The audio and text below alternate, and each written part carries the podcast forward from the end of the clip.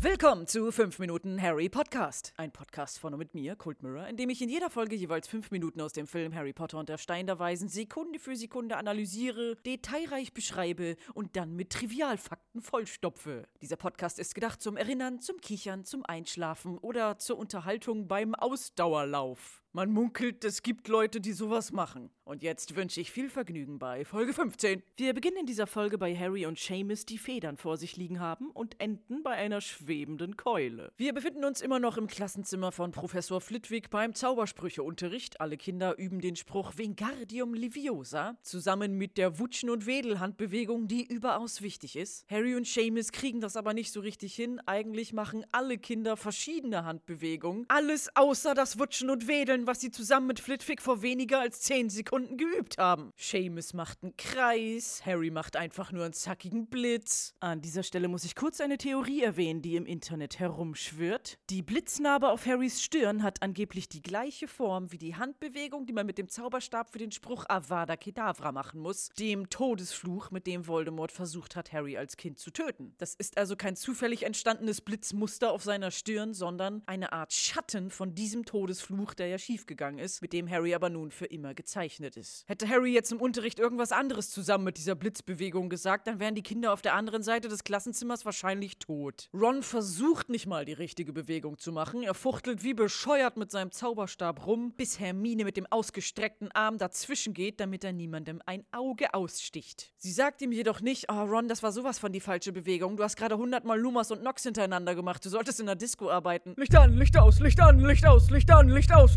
Stattdessen kritisiert sie seine Aussprache. Die Betonung liegt bei Leviosa und nicht Leviosa. Das Ding ist, Ron hat es gar nicht falsch gesagt. Zumindest wenn man sich den Film auf Englisch anhört, ist seine Betonung normal. Nur auf Deutsch ist das A bei Leviosa besonders langgezogen. Da hat sich bei der deutschen Vertonung also jemand gedacht, hä, wieso sagt Hermine das, dass es falsch betont ist? Das stimmt gar nicht. Ron sagt das normal. Der muss das anders sagen. Ich ändere das jetzt. Ich als Synchronsprecher. Und das zu Recht. Diese Veränderung bei der deutschen Betonung macht Sinn. Im Englischen ist Hermines Kommentar dazu irgendwie verwirrend. Aber vielleicht war das auch gewollt, um zu zeigen, wie pingelig Hermine ist. Im Buch steht es auch nochmal anders. Nicht Leviosa oder Leviosa, sondern da sagt Hermine, dass das Gar in Wingardium Leviosa besonders betont werden sollte. Draco Malfoy betont es übrigens in allen Sprachen, Deutsch, Englisch, Niederländisch, nicht richtig, macht dazu die verkehrte Bewegung, nämlich die zu Alohomora. Also alles völlig falsch. Und Professor Flitwick muss so eine Geduld haben. Er hat es ihnen vorgesprochen, er hat die Bewegung mit ihnen zusammengeübt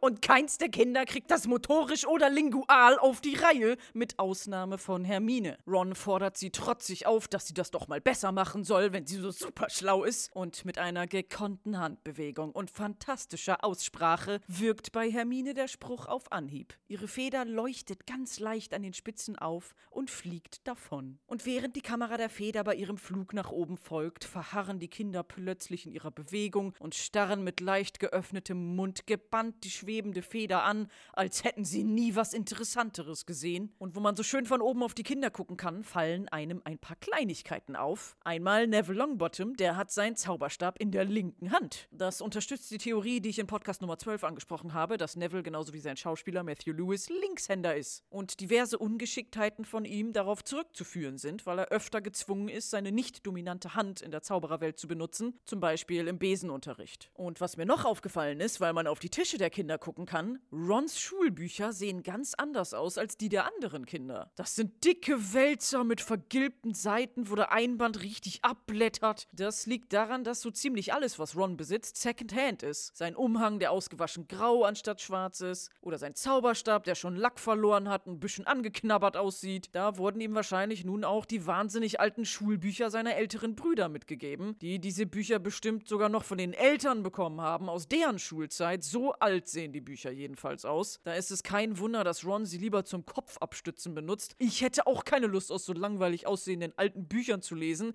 wenn mein Tischnachbar ein brandneues, glattes und geschmeidiges Buch mit fucking Glitzerseiten hat. Ohne Scheiß, hinter Ron hat jemand eins mit roten Glitzerseiten, Seamus hat eins mit blauen Glitzerseiten, aber es ist das gleiche Buch. Das Das heißt, je nachdem, von welcher Seite man drauf guckt, glitzert das in einer anderen Farbe. Wie geil ist das denn? Egal, was drin steht, selbst wenn der Inhalt sterbenslangweilig ist, wenn das Buch in Regenbogenfarben glitzert, verdammt, damit kriegen sie mich. Da habe ich dann eine optische Stimulation, sodass ich eine positive emotionale Bindung zu dem Buch aufbaue und viel mehr dazu geneigt bin, mich damit zu befassen, als mit einem Buch, wo ich mir nicht sicher bin, ob ich mir eine ausgerottete Krankheit von vor 100 Jahren einfange, wenn ich das nur aufschlage. Der kleine Seamus, dessen Augenbrauen immer noch zum Teil weggebrannt sind, hat Hermines schwebende Feder im Blick mit einem Ausdruck, der sagt, das kann ich auch. Professor Flitwick freut sich gerade noch darüber, dass zumindest ein Kind aufgepasst hat und seine Feder zum Fliegen gebracht hat. Da wird er auch schon eine Sekunde später durch einen lauten Knall beinahe umgeschmissen, denn Seamus hat durch undeutliches Genuschel und albernes Zauberstabgefuchtel seine Feder zum Explodieren gebracht. In einer Nahaufnahme sehen wir sein vom schwarzen Ruß bedecktes Gesicht, seine Haare stehen zu Berge und seine Augenbrauen existieren nicht mehr. In einem Kameraschwenk zur Seite sehen wir Harry, dessen Wange auch leicht angekokelt ist, der nach einer neuen Feder fragt, während in der nächsten Einstellung die Reste der alten Feder schwarz, glühend, kokelnd mit Rauchschleiern vor ihnen hinabsegelt. Dass Seamus die ganze Zeit Dinge in die Luft sprengt, steht überhaupt nicht im Buch. Das ist nur für diesen Film Running Gag gewesen, der aber im letzten Film in der Schlacht von Hogwarts wieder aufgegriffen wurde, denn da freut sich Seamus, dass eine Brücke in die Luft gesprengt werden soll soll, um die Horden von Voldemorts Anhängern aufzuhalten. Er scheint also ein kleiner Feuerteufel zu sein und anstatt von Glitzerbüchern bekommt er eine Stimulation, wenn er Explosionen sieht. Flitwicks Unterrichtsstunde ist nun vorbei und es ist auch die letzte richtige Unterrichtsstunde, die wir überhaupt zu Gesicht bekommen. Es ist zwar erst knapp die Hälfte des Films vorbei, aber es gibt keinen Unterricht mehr. Ab jetzt wird Zauberlehrling Harry Potter nichts mehr lernen. Es ist auch das letzte Mal, dass wir diesen Raum mit den tollen Namensschnitzereien an den Wänden sehen. Wir sagen auf Wiedersehen zum Drehort Harrow School und sagen Hallo Annick Castle, wo die nächste Szene gedreht wurde. Beim Annick Castle waren wir ja schon öfter im Film, zum Beispiel beim Besenunterricht draußen auf der schönen Grasfläche, aber diesmal sind wir in einer ganz neuen Ecke, nämlich im gepflasterten Innenhof des Schlosses. Die Kinder kommen aus den dunklen Gemäuern ins Freie und die Kamera folgt ihnen von hinten, so als wäre der Zuschauer selbst gerade mit ihnen zusammen aus dem muffigen Unterricht ans erfrischende Tageslicht getreten. Die Kamera schwenkt um sie herum. Wir sehen, es ist nur die Gryffindor-Boy-Clique. Und noch bevor wir überhaupt sein Gesicht sehen, hören wir schon Rons Gemecker über Hermine, dass sie super ätzend ist und es kein Wunder ist, dass sie keinen einzigen Freund hat. Die Position der Kamera ist in diesem Moment wichtig, denn Hermine befand sich die ganze Zeit hinter Ron, blieb aber ihm und teilweise auch dem Zuschauer verborgen und kommt nun völlig überraschend in unser aller Blickfeld, gibt Ron einen Schultercheck und mit einem Schluchzen rennt sie an ihm vorbei in ein dunkles dunklen Torbogen. Somit ist Ron genauso wie der Zuschauer ganz schön erstaunt und fast schon verlegen, denn die Jungs bleiben stehen und sehen ihr nach. Es scheint so, als täte ihnen Hermine irgendwie leid, denn Harry sagt, das hat sie gehört. Ron wollte eben nur ein bisschen Dampf ablassen, aber Hermine nicht direkt beleidigen. Sein Kommentar, dass Hermine keinen einzigen Freund hat, zeigt ja wieder mal, dass ihre Art, sich zu sozialisieren, wohl daraus besteht, ihr beachtliches Wissen unaufgefordert jedem mitzuteilen. Sie merkt dabei aber nicht, dass es arrogant und auch auch nervig rüberkommt. Man könnte sagen, Hermine macht nicht Mansplaining, sondern Herminesplaining. Hermsplaining. Und ihre Reaktion hier zeigt, dass es doch etwas an ihr nagt und es ist ihr nicht egal, keine Freunde zu haben. Vielleicht hat sie sogar wochenlang versucht, Freunde zu kriegen auf ihre Art, nämlich durch Korrigieren und Wissen teilen. In diesem Moment scheint ihr aber bewusst geworden zu sein, dass die Leute, mit denen sie versucht hat, auf ihre Art anzubandeln, genau das nicht mögen. Boom, harter Schnitt, Zeit- und Ortswechsel, nächste Szene. Wir sind draußen und blicken auf einen düsteren, dunkelblauen, wolkenverhangenen Himmel. Ein Blitzgewitter erhellt mit einem Mal die Umgebung und es wird klar, wir sind gar nicht draußen, sondern blicken auf die verhexte Decke der großen Halle. Und durch die schwebenden, ausgehöhlten Kürbisse mit fiesen Fratzen, die anstatt von Kerzen durch die Halle schweben, wird klar, es ist Halloween. Und ich dachte, hey, das ist der 5 Minuten Harry Podcast. Ich füge jetzt einfach mal eine kleine Abhandlung darüber, wie Halloween entstanden ist ein. Das wird interessant. Und kurz und leicht. Aber das war's nicht. Es gibt keinen klaren Ursprung. Angeblich hat es seine Anfänge in dem irisch-keltischen Fest der Toten namens Sauen. Denn die Kelten haben am 31. Oktober das Ende des Sommers und den Beginn des Winters gefeiert, was für sie der Anfang eines neuen Jahres war, und sie haben geglaubt, dass genau um Mitternacht die Schleier, die diese Welt von der Welt des Jenseits trennen, für kurze Zeit besonders dünn sind, sodass die Toten zu Besuch kommen. Es wurde ein Platz am Tisch gedeckt, aber freigelassen, damit Geister sich dazusetzen können um sie zu besänftigen, oder es wurde Essen auf die Gräber gestellt. Und damit böse Geister, die einem nichts Gutes wollen, einen nicht finden, wurde sich verkleidet. Das ist doch eine schöne Geschichte. Allerdings ist das auch alles eine Geschichte, denn was die Kelten damals so gemacht haben, ist ja eher ein Mythos, der nacherzählt wurde und durch verschiedene Münder neu erzählt. Und bei einem stille Postspiel, was ein paar hundert Jahre lang geht, sollte man nicht ganz so ernst nehmen, was am Ende rauskommt. Jedenfalls wurde Sauen dann irgendwann auch ein katholischer Feiertag in Irland, nämlich Allerheiligen, All Hallows Eve, abgekürzt Halloween. Und das hat sich alles irgendwie vermischt. Dazu gibt es noch eine Legende von einem Mann namens Jack Jack, ein Trunkenbold, der den Teufel ausgetrickst hat, um nach dem Tod nicht in die Hölle zu kommen. Aber weil er so sündhaft gelebt hat, konnte er dann auch nicht mehr in den Himmel und musste dann auf ewig zwischen den Welten in der Dunkelheit umherwandern, mit nichts weiter als einer ausgehöhlten Rübe, erleuchtet von einem Stück Kohle aus der Hölle, weil Rüben damals im Mittelalter Grundnahrungsmittel waren, so wie heute Kartoffeln. Das war halt da und es war normal, sie als Laterne zu benutzen, zum Beispiel an Festtagen. Und durch irische Einwanderer in die USA ist dieser Festtag dann verkürzt gekuddelmuddelt worden. Rüben waren auf dem Speiseplan nicht mehr ganz so angesagt. Kürbisse waren zugänglicher und auch leichter auszuhöhlen. Deshalb werden diese Fratzenkürbisse heute mit Halloween verbunden. Im Englischen sagt man auch Jack-O-Lantern dazu, benannt nach dem Jack mit seiner Laterne. Also Halloween entstand aus keltischen, christlichen, irischen Wurzeln oder Rüben. In den USA wurde es verkindlicht und verkommerzialisiert. Die alten Bräuche sind vergessen und heute ist Halloween das, was es ist.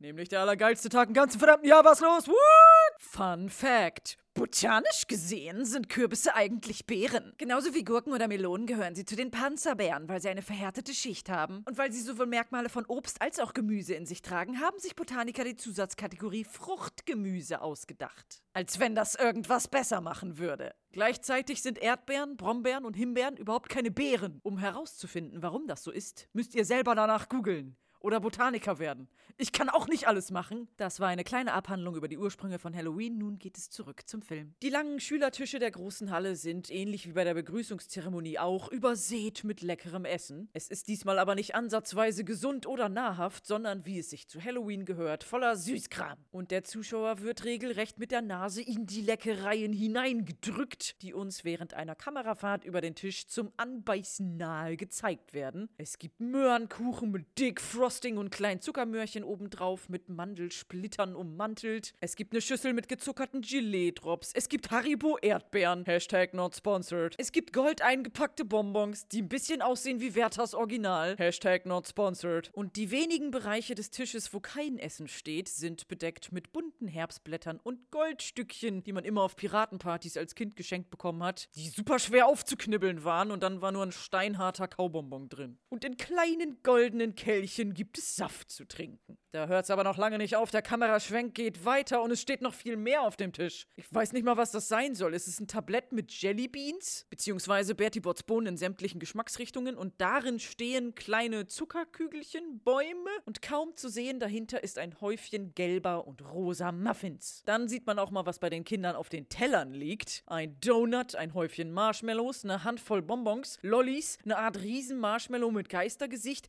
und ein Apfel. Ich versuche hier gerade den glücklichen Karies-Tod zu sterben. Da werden mir einfach Vitamine untergeschoben. Was soll der Apfel da? Ja, es gibt in diesem Halloween-Zuckerfestessen auch einen Korb mit perfekten Äpfeln. Dunkelrot und glänzend poliert. Sie sind wunderschön. Und der Korb ist dekoriert mit einer Fledermaus. Im Buch fliegen bei der Halloween-Feier übrigens tausend echte Fledermäuse umher. Darauf wurde im Film verzichtet. Das wäre auch ein bisschen eklig, gerade wenn sie so beim Essen rumfliegen. Da wäre mir das Risiko auch zu groß, dass ich anstatt auf einen Schokochip aus Versehen auf ein Stück Fledermaus-Guano beiße. Des Weiteren steht auf dem Tisch eine Schweinskaraffe mit Saft, eine ganze Schüssel Donuts, Deko-Zaubertrankkessel mit orangenen Riesenlollis drin, Kuchen mit Schokolade, ohne Schokolade, eine Art Baumstamm, aus dem kleine Lollis zum Abpflücken wachsen und dann wiederholt sich das Ganze alles wieder bis zum Ende des Tisches für immer, in die Unendlichkeit, in Ewigkeit. Amen. Der Kameraschwenk über den Tisch ist vollendet und man kann jetzt auch die Kinder sehen, die genüsslich mampfen. Ein unbekanntes Statisten-Gryffindor-Mädchen frisst doch tatsächlich einen der Äpfel und Neville Longbottom neben ihr beißt in einen Marshmallow. Genau genommen beißt er ein kleines Stück Marshmallow ab und legt dann den Rest zurück auf den Teller, als hätte er erstmal genug davon. Ist das normal?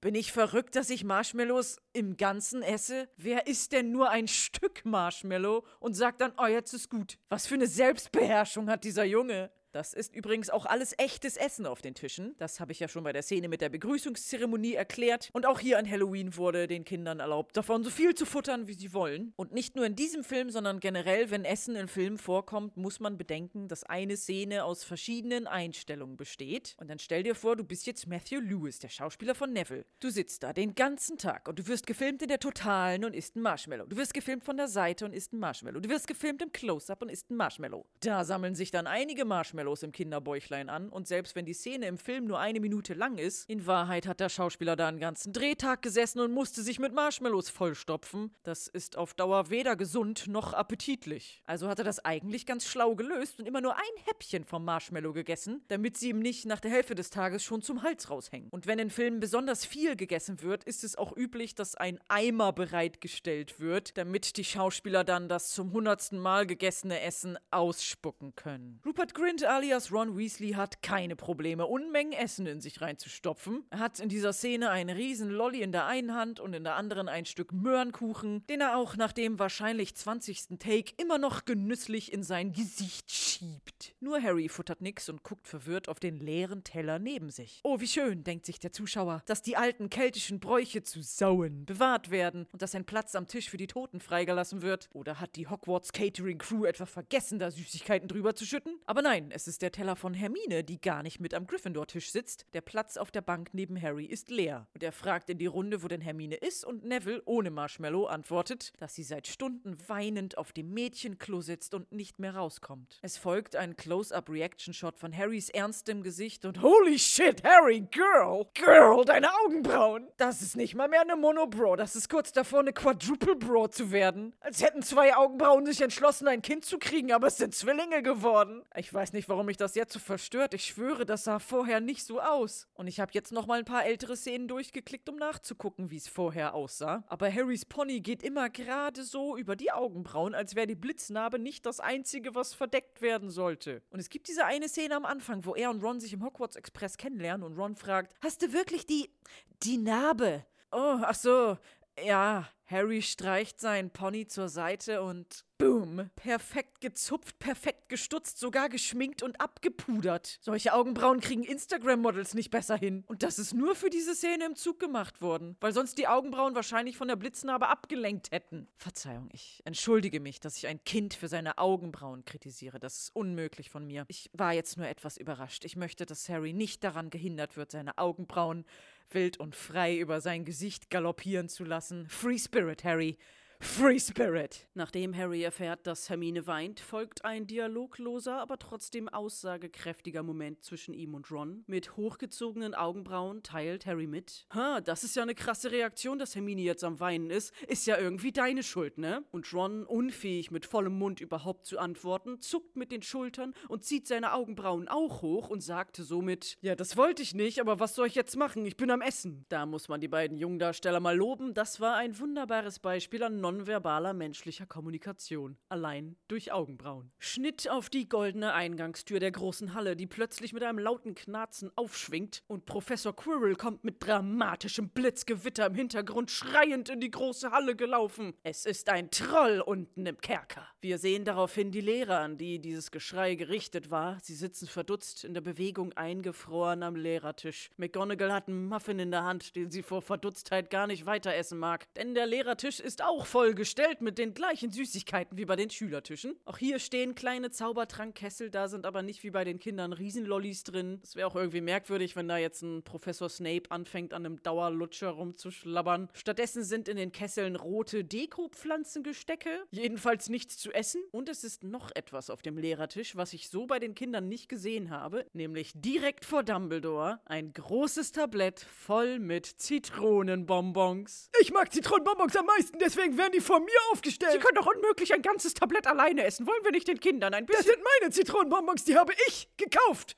Für mich, damit ich sie esse! Also den Kindern wurde wirklich alles an Süßigkeiten gegönnt, außer die Zitronenbonbons. Die stehen nur bei Dumbledore. Und Dumbledore steht nun, nachdem Quirrell so rumgeschrien hat, von seinem goldenen Thron auf und wir sehen sein Outfit in voller Pracht. Er trägt eine weitärmelige Robe aus rotem Samt mit Goldstickereien, die aussieht, als wäre er kurz in den Gryffindor-Gemeinschaftsraum gegangen und hätte sich da einen Wandteppich von der Mauer abgerissen. Darunter trägt er einen dunklen Anzug mit Goldknöpfen, einen goldenen Gürtel und einen dazu passenden schwarzen Spitzhut mit goldenen Ornamenten am Rand. Sein Outfit ist anders als das, was er bei der Begrüßungszeremonie getragen hat. Im Gegensatz zu McGonagall, die einfach gerne grün trägt, oder Snape, der immer schwarzes anhat, ändert Dumbledore sein Outfit das Schuljahr über ab und zu. Und die Kostümdesigner haben J.K. Rowling gar nicht wirklich Bilder von geplanten Kostümen gezeigt, sondern verschiedene Stoffe. Und die J.K. hat dann gesagt, yo, dieser Stoff gefällt mir, das passt zum Gesamtfeeling der Figur. Und das Feeling von Dumbledores Look sollte elegant, aber hippie-mäßig sein. Und ich finde, dass das hier im Film nicht so ganz rüberkommt, ehrlich gesagt. Ich hätte mir mehr wilde Blumenmuster gewünscht oder irgendwas farbenfrohes. Es ist auch nicht elegant, sondern vielmehr protzig mit all dem Gold. Und ich finde, er sieht nicht hippie-mäßig aus, sondern wie ein alter, teurer Teppich, der seine Farben verloren hat. Dumbledore ist nun aufgestanden, McGonagall legt ihren Muffin zur Seite, das heißt, die Situation ist wirklich ernst. Es herrscht beunruhigende Stille in der Halle. Der Slytherin-Tisch mit überraschten Draco Malfoy und noch zu Ende kauenden Goyle dreht sich zu Quirrell, der nun die Augen nach hinten verdreht und in Ohnmacht fällt. Sein Körper sackt zusammen, er hat aber zum Glück noch so viel Bewusstsein, dass er mit der Schulter sicher abrollt und sein Gesicht nicht vollends auf dem massiven Steinboden zertrümmert. Der Zuschauer sieht das Ganze aus schwebender Kürbissicht. Von oben sehen wir noch einmal die vier reichlich gedeckten Tische mit Törtchen, Kuchen und Apfelhaufen und in der Mitte des Bildes liegt Quirrell flach auf dem Boden. Die besinnliche Stille wird unterbrochen von einem weiteren dramatischen Blitzgewitter und die Kinder rasten aus. Ron schmeißt seine Lollis und seinen Kuchen weg, der sich aber nicht so recht von ihm trennen möchte und zur Hälfte an seiner Hand kleben bleibt. Der ach so coole Draco Malfoy schreit sich die Seele aus dem Leib, schmeißt einen Schokokeks weg und ist einer der ersten, die wegrennen. Denn alle Kinder springen von den Bänken auf, trampeln über den am Boden liegenden Quirrell und versuchen aus der Halle zu rennen, wohin auch immer, bis Dumbledore sie mit einem strengen, lauten Seid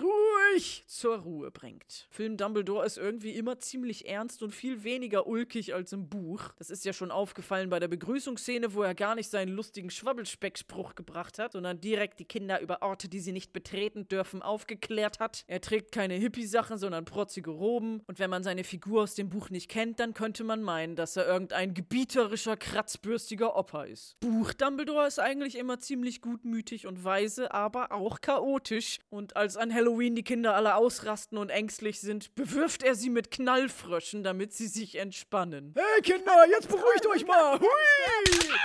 Na, seid ihr schon entspannt? Immer noch nicht? Warte, ich probier's mal hier mit. Hui!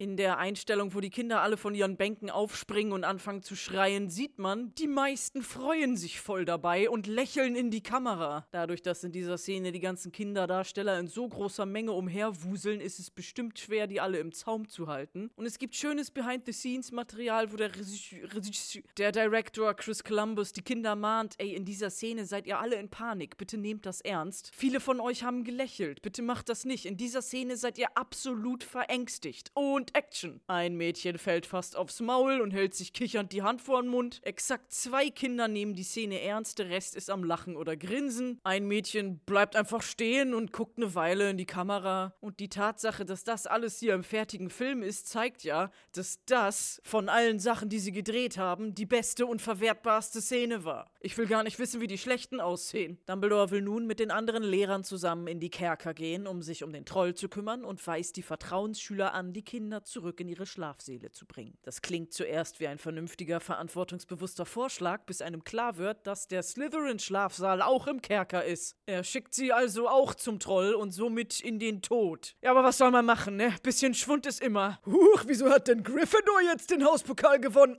Ach, die Slytherins gibt's ja nicht mehr. Ja, die sind ja alle tot, ne? Total doof. Sorry. Wäre es nicht schlauer gewesen, die Kinder einfach alle in der großen Halle zu lassen? Wahrscheinlich schon, aber dann wäre die Story langweilig und deswegen gibt's jetzt Action. Und mit jetzt meine ich viel, viel später, denn ich muss erstmal abschweifen. Kurz bevor die Vertrauensschüler die Kinder wegbringen, sieht man in einer Einstellung diverse Gryffindors und Ravenclaws ängstlich zusammengepfercht. Dazwischen ist Harry und rechts von ihm steht Percy Weasley. Dann gibt es ein Close-up auf Harry. Percys Kopf ist abgeschnitten, weil er zu groß ist und nicht mehr ins Bild passt. Aber wir wissen ja, dass er da steht und erkennen ihn außerdem durch seinen rot-goldenen Vertrauensschüleranstecker, den er an seinem Umhang über dem Gryffindor-Wappen trägt. Und links neben Harry steht noch jemand, irgendein Ravenclaw, der auch über dem Wappen einen Anstecker trägt. Der ist aber gar nicht rot-gold und sieht auch überhaupt nicht aus wie ein Vertrauensschülerabzeichen, sondern wie zwei längliche Plaketten. Und es gab schon mal eine Szene, wo mir so eine Plakette aufgefallen ist, nämlich in Podcast Nummer 13. Das war die Szene, wo Ron und Harry auf dem Schulhof über Quidditch reden. Da saß im Hintergrund ein Gryffindor-Junge mit genau so einer Plakette. Und ich wusste nicht, was es bedeutet. Ich bin verrückt geworden. Ist es ein Namensschild? Warum hat das sonst kein Kind? Wozu ist das gut? Und ich danke hiermit den Kommentaren unter dem Podcast, genau genommen Simon, der die Antwort dazu geschrieben hat. Das Schild auf dem Umhang vom Gryffindor-Jungen, da steht Monitor. Und ich schätze, das ist die Pausenraum- oder Hallenaufsicht. Vom englischen Hall Monitor. Und Simon hat recht. Ich konnte nicht lesen, was auf der Plakette steht, aber bei extremen Zoom ist das Wort Monitor tatsächlich zu erkennen. Der Ravenclaw neben Harry hat jetzt zwar zwei Plaketten, eine kleine und eine große, aber ich nehme an, dass auf der großen Monitor steht und die kleine eine Erweiterung dazu ist, eben sowas wie Hall Monitor, weil sie ja gerade in der Great Hall, also der großen Halle sind. Es gibt also zusätzlich zu den Vertrauensschülern auch nochmal Aufsichtsschüler, die dann aufpassen müssen, dass die Kinder in der Pause keine Scheiße bauen. Ich bin schon so lange nicht mehr zur Schule gegangen, dass ich gar nicht weiß, ob das in Deutschland überhaupt ein Ding ist. Wahrscheinlich eher an britischen Schulen. Darum ist es mir überhaupt nicht in den Sinn gekommen, obwohl es total naheliegend ist. Das Mysterium ist gelöst. Meine schlaflosen Nächte sind vorbei. Ich danke dir, Simon. Die Schüler verlassen aufgeregt plappernd die große Halle. Es ist ein Wirrwarr an Statistengelaber. Und in der deutschen Version hört man ganz leise die Stimme von Percy, der sagt: Gryffindors bleibt zusammen. Bleibt ruhig und hört auf zu lachen.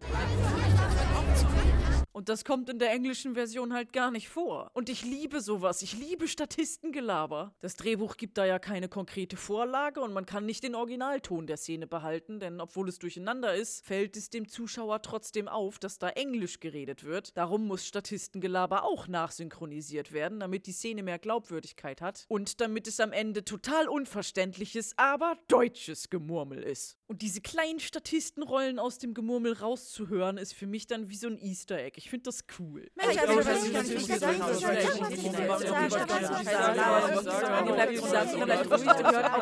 versteht sowieso keiner, was ich sage.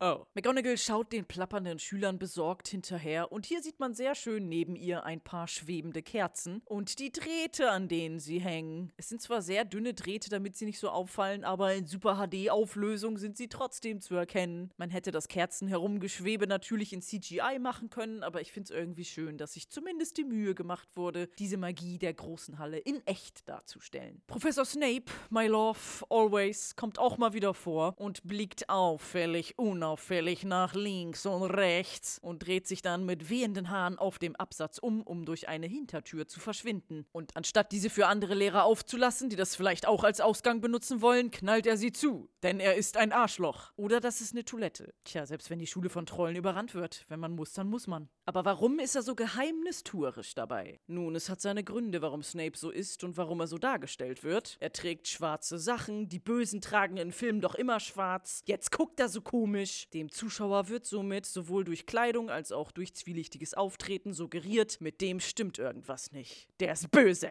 Und der bleibt auch böse. Das gesamte Image von Snape sollte konstant so wirken, als wenn er der Bösewicht des Films wäre, damit am Ende die große Überraschung für den Zuschauer kommt, dass es vielleicht doch jemand anderes ist. Fun Fact: Snapes Klamotten sehen im Film schwarz aus, sie sind aber eigentlich dunkelblau. Wenn man sich so High-Resolution Fotoshootings von ihm anguckt, dann sieht man das auch. Er trägt so ein Mischmasch aus dunkelblau und dunkelgrau. Das ist noch ein Trick aus Zeiten von Schwarz-Weiß-Filmen. Wenn man sich den Film jetzt in Graustufen vorstellen würde, dann hätte richtig richtiges Schwarz einfach viel zu viel Kontrast und würde aus den restlichen Farben rausstechen. Snape wäre ein dominanter, dunkler Blob und deswegen benutzt man in Filmen für schwarze Sachen eher dunkelblau aus Beleuchtungsgründen. Das fällt nicht auf und es sieht einfach natürlicher im Gesamtbild aus. Aber nun genug von Snape, my love, Always. Und zurück zu den Kiddies. Percy führt die Schülermenge zurück zum Schlafsaal, nimmt aber einen Weg, den der Zuschauer noch nicht gesehen hat. Er geht mit ihnen durch eine Tür nach draußen in den Innenhof, der von Feuern auf Steinsäulen beleuchtet ist, denn es ist mittlerweile Nacht und man sieht die Außenmauer mit großen gotischen Spitzbogenfenstern. Drehort hierfür war die, nicht Glucester, sondern, was haben wir gelernt, wie es ausgesprochen wird? Gloucester Cathedral. Die haben wir im Film schon einmal gesehen, nämlich in der Szene, als die Kinder vor dem Porträt der fetten Dame standen. Da wurde ein Korridor der Kathedrale benutzt. Jetzt befinden wir uns im Klostergarten. Solche Gärten wurden im Mittelalter von Mönchen oder Nonnen benutzt, um Heilkräuter und Gemüse anzubauen, damit sie sich unabhängig von der Außenwelt versorgen konnten und alles Notwendige selber da hatten. Heutzutage ist der Klostergarten in der Gloucester Cathedral eine Grünanlage mit Wiese und ein paar Büschen und ein paar Bänken zum Rumgammeln. Da gibt's kein Gemüse und keine Heilkräuter mehr, aber wir sehen im Film sowieso nur die Außenwand. Harry und Ron trotten in der Gryffindor-Menge hinter Percy her und unterhalten sich darüber, wie denn ein Troll überhaupt in die Schule kommen konnte. Da greift Harry plötzlich nach Rons Umhang und stellt entsetzt fest, dass Hermine ja keine Ahnung hat. Die hat die ganze Blitzgewitter-Dramatik von Quirrell überhaupt nicht mitbekommen. Harry krallt sich noch fester an Ron und zieht ihn mit sich zurück ins Schloss. Sie rennen durch die Gänge, Drehort immer noch Gloucester Cathedral, jetzt wieder im Korridor, beziehungsweise im Kreuzgang. Das sind die Gänge, die um den Klostergarten herumführen. Und das Witzige ist, diese gotische Kathedrale, die vor vielen hunderten Jahren gebaut wurde, war für diesen Film viel zu modern. Da waren dann Infoschilder für Touristen, moderne Türen und moderne Lampen und Lichtschalter, die leider nicht in diese magische Welt reingepasst haben. Und damit es nicht so auffällt, wurden diese Sachen überklebt und so angemalt wie die Steinmauern drumrum. Und alle elektrischen Lichter wurden durch Fackeln ausgetauscht. Den Boden der Kathedrale mussten sie auch verändern, denn es sind knapp 100 dunkle Grabsteine darin eingepflastert. Die wurden dann mit lackierter Dachpappe überklebt, die wie der Steinboden aussah, aber trotzdem noch robust genug war, um darauf rumzulaufen. Was Harry und Ron nun tun. Sie laufen den Gang entlang Richtung Mädchenklo, bleiben dann aber wie angewurzelt stehen. Nicht, weil sie was gesehen haben, sondern weil sie etwas hören. Ein dumpfes Stampfen kommt vom Ende des Korridors und plötzlich wird durch ein Blitzlicht ein riesiger Schatten an die Wand geworfen. Harry krallt sich schon wieder an Ron fest und zieht ihn hinter eine Säule. Und ein dicker Troll schlurft grummelnd, grunzend ins Bild mit einer Holzkeule in der Hand, die lässig auf dem Boden hinter ihm herschleift. Die Ecke, wo Harry und Ron sich verstecken, ist einer der Waschräume der Kathedrale, wo die Mönche sich damals sauber gemacht haben. Die Waschrinne sieht man auch ganz kurz, als Harry und Ron angelaufen kommen. Aber auch noch was anderes. Das ist ja nun mal eine christliche Kathedrale. Das sollte im Film aber nicht gesehen werden. Deshalb mussten alle religiösen Bilder oder Symbole versteckt werden. Ein Problem waren aber die Fenster. In Kirchen sind ja oft Buntglasfenster, wo dann die Bibelgeschichte abgebildet ist und die konnte man schlecht verdecken. Darum haben sie sich überlegt, wir kleben einfach bunte Folie drüber. Und das sieht man auch im Film. In einer Ecke ist ganz deutlich so ein Jesus-Fenster zu erkennen, aber anstatt eines Heiligenscheins hat er einen merkwürdigen dunklen Schatten um seinen Kopf. Denn es wurde in akribischer Feinarbeit absolut jeder Heiligenschein auf den Fenstern überklebt. Allerdings ist die bunte Folie etwas dunkler getönt als die farbigen Fenster selbst und deshalb fällt es trotzdem noch ein bisschen auf. Angeblich gab es auch Bilder von nackten Adam und Eva, denen dann Klamotten aufgeklebt wurden, aber die sieht man im Film nicht. Ron fällt jetzt auf, dass der Troll wohl nicht mehr im Kerker ist und direkt ins Mädchenklo geht. Schnitt ins Mädchenklo. Wir sehen den puscheligen Hinterkopf von Hermine, die gerade eine Klotür zumacht. Sie dreht sich zur Kamera und wischt sich eine letzte Träne weg. Und dafür, dass sie angeblich stundenlang geweint hat, sieht sie verdammt normal aus. Wo ist die schnodderige Nase, wo die Haut schon fast blutig ist vom vielen Taschentuch benutzen? Wo sind die verquollenen roten Augen? Und wo sind die verkrusteten Wangen, die vom Salzgehalt der Tränen fast schon glasiert sind? So sieht doch niemand aus, der stundenlang geweint hat. In ihrer Trauer auf dem Klo ist ihr anscheinend auch gar nicht aufgefallen, dass ein grunzender Troll in die Mädchentoilette gestampft ist. Und als sie zum Ausgang möchte, ist sie ganz überrascht, dass seine Riesenfüße ihr den Weg versperren. Ihr Blick wandert langsam an dem Troll hoch. Seine Füße haben jeweils nur zwei Zehen mit dreckigen, spaltigen Fußnägeln. Seine Beine sind von komischen Knubbeln übersät, die fast aussehen wie Dornen. Er trägt einen kleinen Lendenschutz aus grob vernähtem Flickenleder. Sein gigantischer Bauch ist verpustelt und hat so sogar Haare um den Bauchnabel,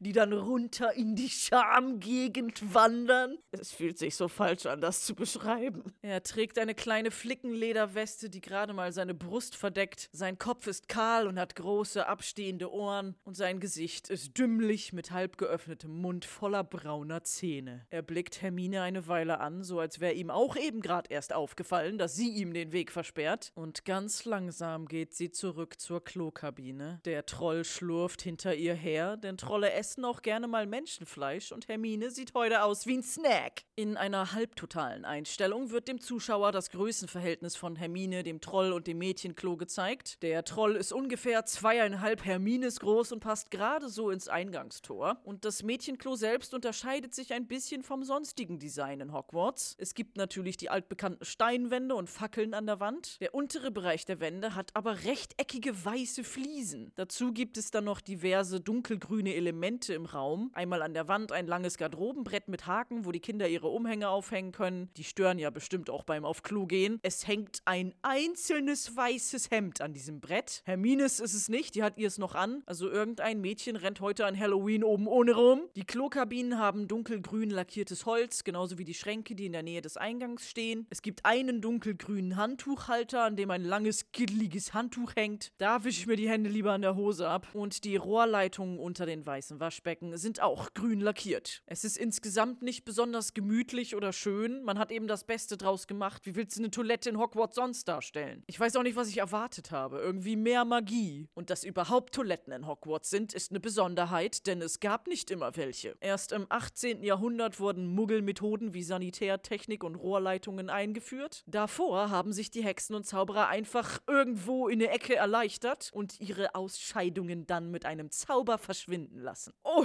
denkt sich der Zuhörer, was für eine äußerst spezifische Information zu Harry Potter, die ich unbedingt wissen musste. Dankeschön, J.K. Rowling, die zum Thema Kammer des Schreckens und Toiletten in Hogwarts extra dazu einen Text mit eben diesem Kacke-Trivialfakt geschrieben hat, der dann stolz vom damaligen Pottermore und jetzt Wizarding World Twitter-Account als Tweet veröffentlicht wurde. Dazu sei erwähnt, dass der Verschwindezauber von Harry erst im Verwandlungsunterricht im fünften Schuljahr gelernt wird und dass der so schwer ist, dass die meisten Schüler in seiner Klasse das gar nicht hingekriegt haben. Darum freuen wir uns doch über diese nüchterne, unmagische Toiletteneinrichtung, denn ich möchte Hogwarts ohne sie nicht erleben. Der Troll hebt langsam seine Keule, um den Lecker Hermine-Snack tot zu machen, und sie versteckt sich schnell in einer Klokabine, die wir in der darauffolgenden Einstellung von oben sehen. Die Kloschüssel hat keinen Deckel, die Klopapierrolle ist fast alle und verkehrt rum aufgehängt und es gibt keine sichtbaren Ersatzklorollen. Seriously, ich bin froh, dass es Toiletten in Hogwarts gibt. Aber ich habe Standards. Dafür, dass das eine ehrwürdige Zauberschule ist, sehen die Klos aus wie Tankstelle. Und das ist ein Mädchenklo.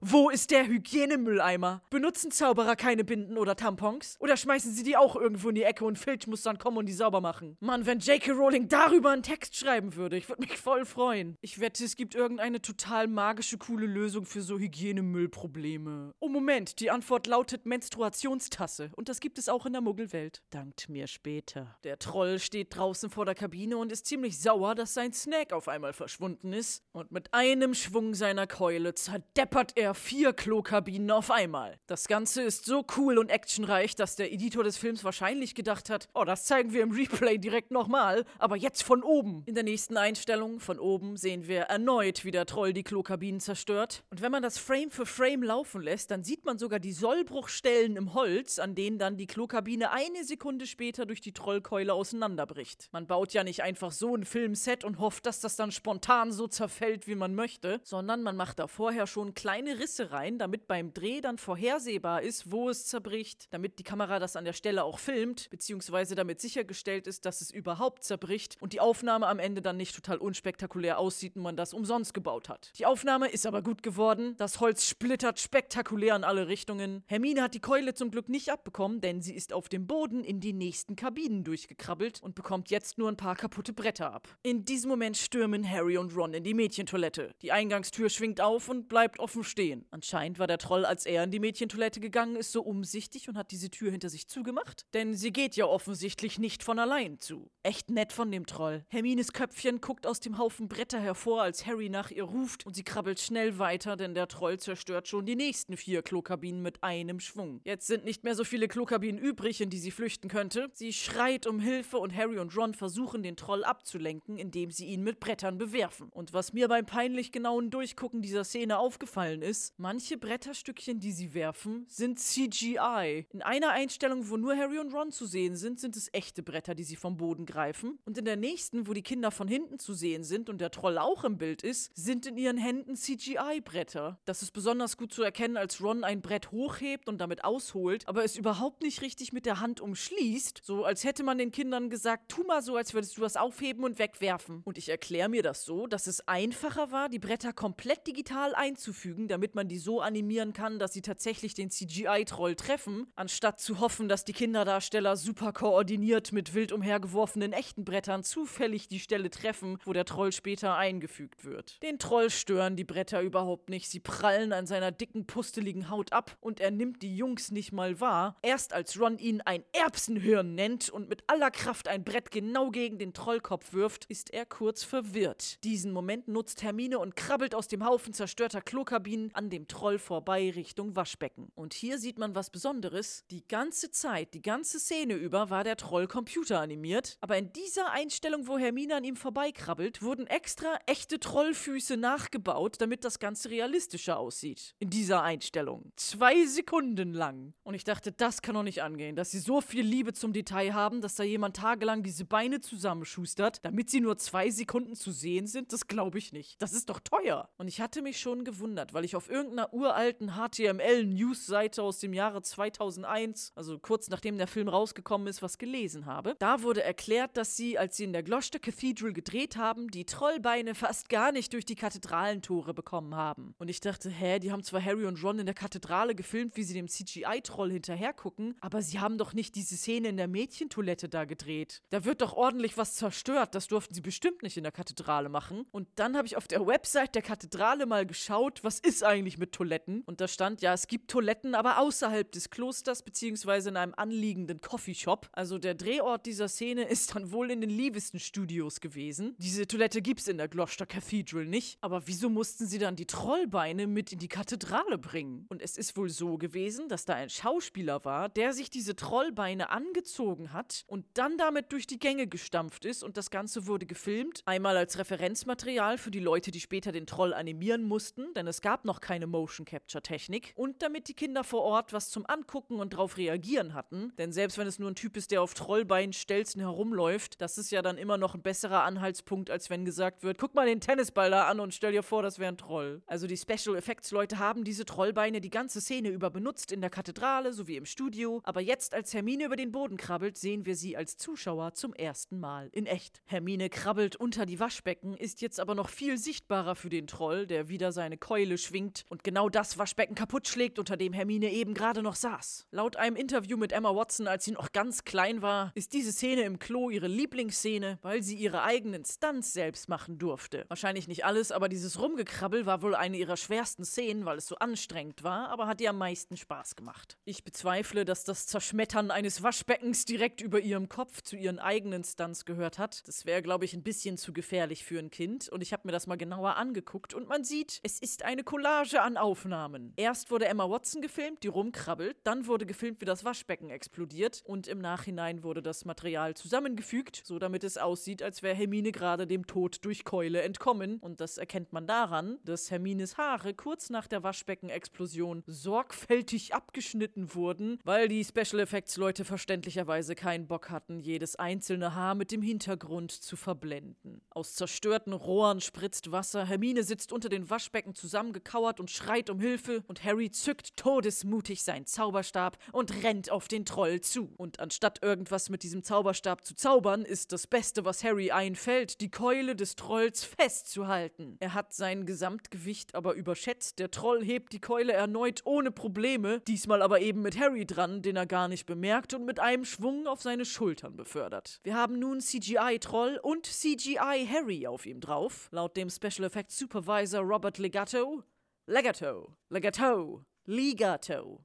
Ist ja auch egal. Wurde das auch in echt gedreht? Der Daniel Radcliffe wurde dann per Hydraulik auf Trollschultern umhergeschleudert und ich nehme an, dass das am Ende so lasch aussah, dass sie das dann doch in CGI nachgebaut haben, denn Harry wird vom Troll so doll hin und her geschleudert, dass es einem normalen, echten Menschen sofort das Genick brechen würde. CGI Harry hält sich an den großen abstehenden Trollohren fest, um nicht runterzufallen und rammt ihm schließlich seinen Zauberstab in die Nase. Und das ist alles total spannend und actionreich, aber heilige Heuschrecke hat sich jemand Mühe gemacht, Harrys Schuhe zu animieren. Der Rest des CGI-Models ist nicht so gut, aber die Schuhe, da wurde jede einzelne Rille vom Profil nachgebaut. Die Textur der Sohle, sogar mit Logo, alles. Und das sind zwar CGI-Schuhe, aber jetzt interessiert mich, wo hat Harry die Schuhe her? Gehören die zur Schuluniform? Hat er die in der Winkelgasse auch gekauft? Gibt es einen Zauberschuhladen? Sind Schuhe in der Hogwarts-Uniformliste überhaupt spezifiziert? Sind sie nicht, aber in diversen Szenen sieht man, dass alle Schüler in Hogwarts schwarz schwarze Schuhe tragen, aber kein einheitliches Modell. Darum gehe ich davon aus, dass das so wie bei normalen britischen Schulen auch gehandhabt wird. Die Schuhe dürfen sich die Kinder selber aussuchen, aber sie sollen formal aussehen und nicht irgendwie Riesenabsätze haben oder dicke Boots und Turnschuhe sein. Und so ist das in Hogwarts bestimmt auch. Der Troll hat jetzt doch tatsächlich mitbekommen, dass da ein Menschensnack auf seiner Schulter sitzt und ihm einen Zauberstab in die Nase gesteckt hat. Er greift nach Harry, hält ihn kopfüber an den Beinen vor sich und will ihn mit der Keule schlagen. Nun schreit zusätzlich plötzlich zu Hermine auch noch Harry um Hilfe und Ron weiß nicht mehr wohin. Und auf Harrys Geschrei hin, dass er einfach irgendwas machen soll, zückt Ron seinen Zauberstab. Und dank Hermine, die im Angesicht des Todes immer noch versucht, Wissen mitzuteilen, gelingt es Ron, den Vingadium Leviosa-Spruch endlich richtig zu machen und die Keule des Trolls bleibt in der Luft schweben. Der Troll guckt verdutzt auf seine Hand, die jetzt leer ist, und wir sehen noch einmal die schwebende Keule in voller Pracht in der Luft. Und wir fragen uns, was passiert als nächstes? Was für ein Cliffhanger, denn hier ist die 5-Minuten-Marke erreicht und somit das Ende für diese Folge. Tja, hoffentlich höre ich mich, hört ihr mich, wir hören uns alle gegenseitig beim nächsten Mal bei 5 Minuten Harry Podcast. Tschüss!